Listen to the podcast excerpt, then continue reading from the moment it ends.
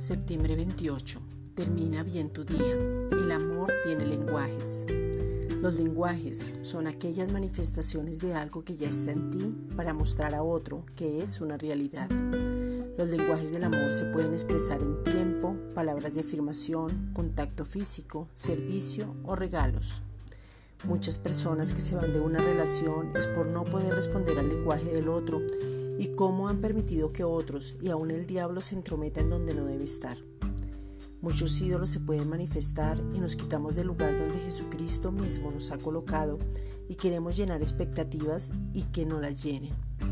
A veces somos implacables, aún con nosotros mismos, y no permitimos ninguna transformación, sino que el orgullo, el resentimiento, el capricho, el querer cambiar a otro y la falta de comunicación hace que sea más fácil desistir que persistir. El amor es nuestra esencia, es hijo de la libertad, exige y no está esperando caprichos. Por el contrario, acepta, levanta, se desarrolla, se expresa. Romanos 5:5. Y la esperanza no avergüenza, porque el amor de Dios ha sido derramado en nuestros corazones por el Espíritu Santo que nos fue dado. Esta es una reflexión dada por la Iglesia Gracia y Justicia.